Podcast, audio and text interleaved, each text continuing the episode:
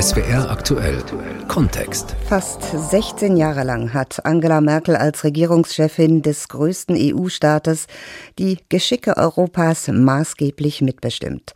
Sie hat die EU in Krisen zusammengehalten und vorangebracht, aber auch Rückschläge einstecken müssen. Es geht um Geld und Gegner, um Fußball und um Fritten und um eine Frau, die in Europa noch länger in Erinnerung bleiben wird. Die Lotsin geht von Bord. Merkels Abschied von der EU, ein Feature von unserem Europakorrespondenten Jakob Mayer. Es hat viele Momente gegeben, in denen ich diese Frau ja, echt bewundert habe. Und viele Momente, wo ich mich echt über sie geärgert habe. Angela Merkels Prinzip ist, wir fahren auf Sicht. Also wir gucken nicht weiter als 50 Meter. Und dann gucken wir mal, was kommt. Und warten ab, bis wir die richtige Straße haben. Und dann geht's los. Diese Stütze, die Angela Merkel durch ihre Vernunft und ihre Verlässlichkeit war, auch in der Weltpolitik, ich glaube, die wird fehlen.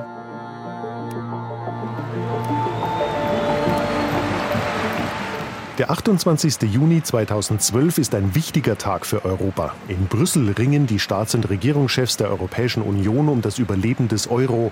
In Warschau spielt die deutsche Fußballnationalmannschaft gegen Italien um den Einzug ins Finale der Europameisterschaft. Ein Klassiker. Es sieht nicht gut aus für die deutsche Elf. Und Tor! Und Tor! Und Tor! Und wer hat's gemacht? Balla, balla, balla, Balotelli! Beim Gipfel in Brüssel verfolgen die Staats- und Regierungschefs das Spiel nebenbei am Fernseher. Viel Zeit für Fußball haben sie nicht. Die Schuldenkrise hat ein dramatisches Ausmaß erreicht. Trotz mehrerer Hilfspakete ist offen, ob sich Griechenland im Euro halten kann.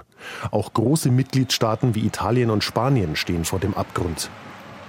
Italiens Ministerpräsident Mario Monti fordert niedrigere Zinsen ohne die lästigen Auflagen, auf denen die deutsche Bundeskanzlerin besteht. Angela Merkel gerät in Brüssel in die Defensive. In Warschau steht die Nationalmannschaft unter Druck. Balotelli schießt und Tor für Italien! Die deutsche Mannschaft verliert mit 1 zu 2 gegen Italien. Nach dem Gipfel in Brüssel verkündet Monti im Morgengrauen ebenfalls einen Sieg über Deutschland. Die Eurozone lockert die Bedingungen für Hilfen zugunsten angeschlagener Mitgliedstaaten und bringt eine gemeinsame Bankenaufsicht auf den Weg. Ich habe am Verhandlungstisch Druck gemacht, sagt der Italiener. Italy has uh, worked a lot and put a lot of pressure at the negotiating table for these results to be achieved. Ich habe mich gestern bestimmt an die zehn Mal mit Mario Monti irgendwo an die Seite gestellt und wir haben dauernd über bestimmte Formulierungen gesprochen und uns dann noch ein bisschen mit Fußball beschäftigt. Aber Deutschland ist raus aus der EM und in der EU sieht die Bundeskanzlerin aus wie die Verliererin. Merkels Niederlage titeln Zeitungen überall in Europa. Seit dem Frühjahr 2010 steht Griechenland vor dem Bankrott. Auch Spanien, Portugal, Irland und Italien drohen in den Sog der Krise zu geraten. Vier Jahre lang treffen sich Europas Staatenlenker zu dramatischen nächtlichen Krisensitzungen. Im Fokus die Regierungschefin des größten und wirtschaftsstärksten EU-Landes. In Brüssel fordern sie von Angela Merkel Solidarität. In Berlin verlangen sie Solidität. Im Bundestag erklärt sie, Dann geht es auch darum, dass in Ländern wie Griechenland, Portugal, Spanien und anderen man nicht früher in Rente gehen kann als in Deutschland, sondern dass alle sich auch ein bisschen gleich anstrengen. Auch das ist wichtig. Wir können nicht eine Währung haben und der eine kriegt ganz viel Urlaub und der andere ganz wenig. Das geht auf Dauer auch nicht zusammen. Solche Sätze kommen auf dem Höhepunkt der Schuldenkrise in Südeuropa gar nicht gut an. Die ostdeutsche Bundeskanzlerin erhebt die schwäbische Hausfrau zum Ideal. Sie verbindet Hilfszusagen mit strengen Auflagen. Griechische Medien zeigen sie in Nazi-Uniform. Das Magazin Time titelt Warum alle es lieben, Angela Merkel zu hassen. Das Magazin Forbes kürt sie zur mächtigsten Frau der Welt. Zu Hause steht die Bundeskanzlerin mächtig unter Druck. Bundesfinanzminister Wolfgang Schäuble macht sich zum Wortführer der Kritiker in CDU und CSU. Das engt Merkels Spielraum ein, sagt der frühere EU-Parlamentspräsident Martin Schulz. Ich glaube, dass Angela Merkel Griechenland nie aus der Eurozone haben wollte. Das war eher Wolfgang Schäuble. Sie hat sich am Ende gegen Schäuble durchgesetzt, weil sie gar nicht mehr anders konnte. Das war so ein Moment, wo zwischen Deutschland und Frankreich auch spitz auf Knopf stand und die französische Regierung gesagt hat, auch die italienische, war ja Mario Monti, italienischer Ministerpräsident, gesagt hat, Leute, das läuft nicht. Und da war Angela Merkel natürlich auch vor die Wahl gestellt zwischen Wolfgang Schäubles Linie und dem Zusammenhalt der EU. Europa zusammenhalten, das Überleben des Euro garantieren, Skeptiker zu Hause überzeugen, allen Seiten kann sie es nicht recht machen. Schließlich trifft sie eine Entscheidung, sagt der langjährige CDU-Europaabgeordnete Elmar Bruck. Und ich habe es mal erlebt, wie also einem kleinen Kreis nach einer nicht sehr freundlichen Fraktionssitzung gesagt hat, ich werde den Euro retten und wenn es gegen die Mehrheit meiner eigenen Fraktion ist. Jean-Claude Juncker erlebt als damaliger Chef der Eurogruppe mit, was das bedeutet. Ich habe ganze Schimpfkanonaden von Schäuble hier am Telefon erlebt, dass Griechenland vorübergehend aus der Eurozone austreten soll. Sie hat dann ab irgendwann verstanden, dass dies zur Folge haben könnte, dass sich die Eurozone im Zersetzungszustand plötzlich und unerwartet befinden würde. Da hat das europäische Denken von Angela Merkel die Überhand gewonnen und sie hat in der Fraktion, auch im Kabinett, die deutschen europäischen Dinge in ihre Hände genommen. Das ist ihr bleibendes Verdienst. Ab 2014 beruhigt sich die Lage. Griechenland erhält Milliardenhilfen und stimmt harten Reformen zu.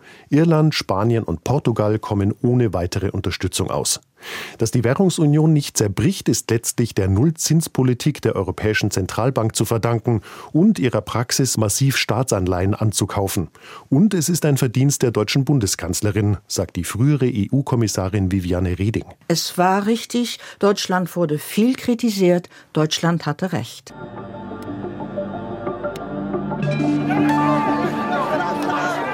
Viel Zeit zum Verschnaufen bleibt der EU nicht. 2015 kommen an Europas Grenzen immer mehr Flüchtlinge aus dem syrischen Bürgerkrieg an, aber auch Menschen aus Afrika, Afghanistan und dem Irak. Frauen, Kinder, vor allem aber junge Männer. Die ungarische Regierung schickt im Spätsommer Flüchtlinge in Sonderzügen weiter Richtung Norden. Dann macht sie die Grenzen dicht. Tausende Menschen stranden am Keleti-Bahnhof in Budapest. Attention, please. On the track number eight. Sie machen sich schließlich zu Fuß auf den Weg. In der Nacht vom 4. auf den 5. September 2015 entscheidet Angela Merkel, Deutschlands Grenzen offen zu halten. Wochenlang kommen Menschen ohne Kontrollen oder gar geregelte Verfahren nach Deutschland. Ende Oktober 2015 stellt die Bundeskanzlerin fest, das ist eine der größten Bewährungsproben, denen sich Europa ausgesetzt äh, sieht. Die Bundesregierung setzt anfangs kein Zeichen, dass Deutschland nicht alle Flüchtlinge aufnehmen kann. Das Dublin-System bricht zusammen. Es sieht vor, dass Asylbewerber dort ein Verfahren durchlaufen müssen, wo sie zuerst den Boden der EU betreten. Stattdessen werden vom Balkan bis nach Österreich Menschen ohne Kontrollen durchgewunken. Die ehemalige EU-Kommissarin Reding sieht das im Nachhinein kritisch. Das war eine Entscheidung, äh, die menschlich richtig war, aber die vielleicht äh, politisch einige Fehlentwicklungen mit sich brachte. Der Deal mit der Türkei vom Frühjahr 2016 lässt die Zahl der ankommenden Flüchtlinge sinken, aber die EU macht sich abhängig von einem schwierigen Partner. Sie besteht die Bewährungsprobe nicht, von der Merkel zu Beginn der Flüchtlingskrise gesprochen hat. Der Umgang mit Migranten an den Außengrenzen entspricht nicht den eigenen Grundwerten. Eine abgestimmte Asyl- und Flüchtlingspolitik fehlt weiter. Ein Risiko für den Zusammenhalt der EU, auch nach Angela Merkels Abschied von der europapolitischen Bühne. Sie betritt diese Bühne am 15. Dezember 2005. Angela Merkels erster EU-Gipfel dauert bis tief in die Nacht und die neue Regierungschefin findet schnell ihre Position im Kreise der europäischen Kolleginnen und Kollegen. Also ich glaube, dass wir natürlich eine durchaus äh, wichtige Rolle gespielt haben. Das ist aber bei Deutschland immer so, weil wir auch ein großes Land sind. Diese deutsche Macht spielt Angela Merkel in den folgenden Jahren allerdings nie aus. Sie sucht den Ausgleich, auch mit kleineren Partnern. Anders als andere Staatenlenker, sagt Jean-Claude Juncker, der aus Luxemburg kommt, einem sehr kleinen deutschen Nachbarland. Der französische Präsident hat sich nie die Mühe gegeben, mit den Slowenen und mit den Slowaken sich im Vorfeld von Sitzungen zu verständigen. Das hat Angela Merkel schon getan. Verbündete und Gegner würdigen Angela Merkels starke Nerven und ihr enormes Durchhaltevermögen. EU-Kommissionschefin Ursula von der Leyen bezeichnet die Bundeskanzlerin als beinharte Verhandlerin und gewiefte Taktikerin, die sich extrem gut vorbereitet. Der Christdemokrat Brok bestätigt das. Das war ihre Stärke. Sie war in der Sache fast immer die Beste.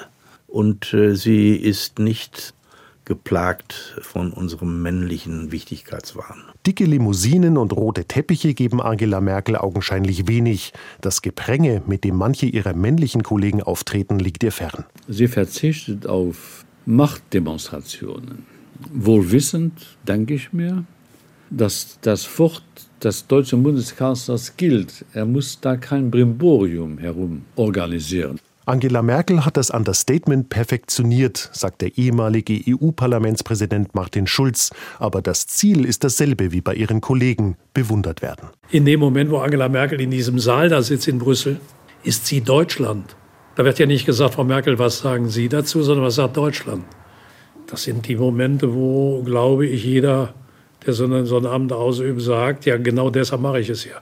Habe ich es angestrebt, weil ich die Person bin, die das am besten kann. Und in der Tat macht Europa manchmal sogar Spaß. Beim Februargipfel 2016 bemüht sich die EU, die Briten drin zu halten und weiß noch nicht, dass diese Anstrengungen vergeblich sind. Statt eines Durchbruchs kommt am Abend der Hunger.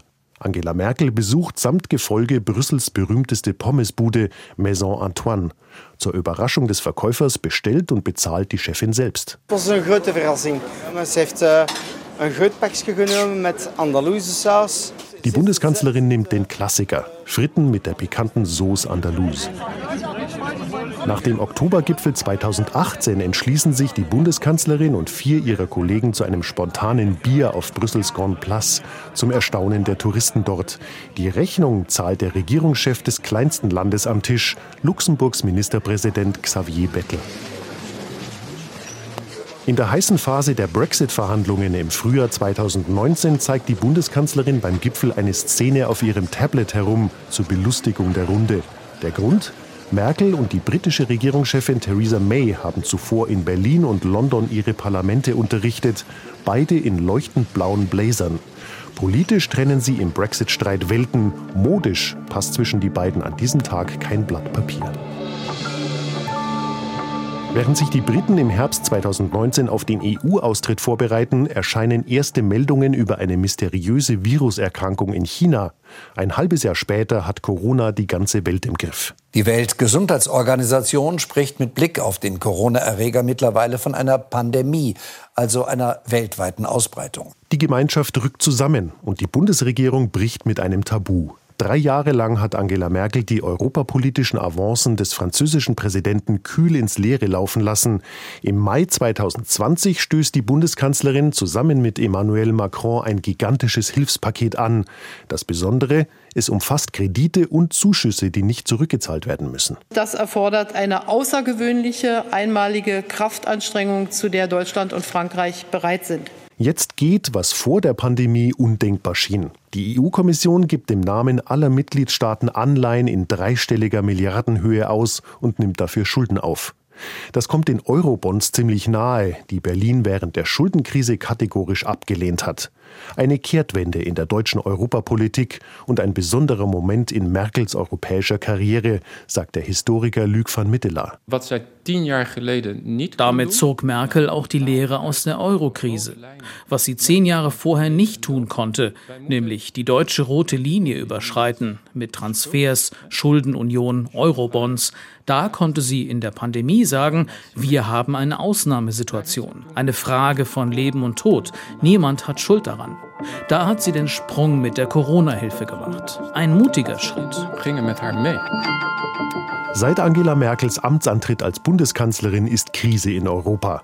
Als sie im Dezember 2005 zu ihrem ersten Gipfel nach Brüssel reist, haben die Bevölkerungen Frankreichs und der Niederlande gerade den Entwurf für eine europäische Verfassung abgelehnt. Merkel schafft es, wesentliche Inhalte in den Vertrag von Lissabon hinüber zu retten. Danach geht es Schlag auf Schlag. Griechenland im Euro halten, die Fliehkräfte in der Union bändigen nach dem Brexit-Referendum, eine Spaltung in Nord und Süd vermeiden in der Pandemie. Angela Merkel hat alle Hände voll zu tun, die EU vor dem Auseinanderfallen zu bewahren. Es kommt auch immer um die Zeitläufe an, was man wie bewegen kann. Sie hat es in einer bestimmten Phase vorangebracht, Krisen gelöst und mit dem Lösen der Krisen weitergebracht. Das ist nicht so viel gestalterisch wie das in der Phase Helmut Kohl war, aber es war auch die Sicherung der Europäischen Union. Überlegungen zur Zukunft der Gemeinschaft kommen darüber zu kurz. Mit ihrem Namen werden keine langfristigen Strategien oder Konzepte verbunden, sagt der Sozialdemokrat Martin Schulz. Dafür war sie verlässlich und berechenbar. Allerdings die Voraussetzung, die dazu führte, dass Angela Merkel diese Ruhe auch ausstrahlen konnte, war ihre Haltung eins nach dem anderen. Keine großen Projekte. Eigentlich ist sie eine Andauerschülerin, keine Experimente. Das wiederum hat in der Europäischen Union wie in Deutschland auch zu einem großen Reformstau geführt. Fast 16 Jahre lang hat Angela Merkel den behäbigen Tanker EU durch teils schwere See gesteuert. Jetzt geht die Lotsin von Bord. Aber sie hinterlässt ihren Nachfolgern keine Karte auf der Brücke. Stattdessen drängende Fragen. Wie geht es weiter beim Klimaschutz? Wie bleibt die Gemeinschaft handlungsfähig? Wie stellt sie sich auf gegenüber China, Russland und den USA?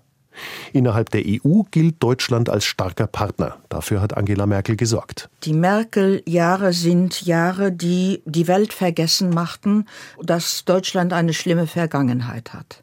Weil man mit einem Deutschland zu tun hat, auf das man sich völlig verlassen konnte. Wer auch immer nach ihr kommt, der ehemalige Kommissionschef Jean-Claude Juncker hat nach Angela Merkels Abschied von Europa einen Wunsch. Wenn ihr Nachfolger es in etwa so angeht und anfasst, wie sie das getan hat, dann werden auch zukünftige Jahrgänge sein können. Noch nie war Deutschland uns so ein guter Nachbar wie jetzt. Das war SWR aktuell Kontext. Die Lotsin geht von Bord. Merkels Abschied von der EU. Von unserem Europakorrespondenten Jakob Mayer.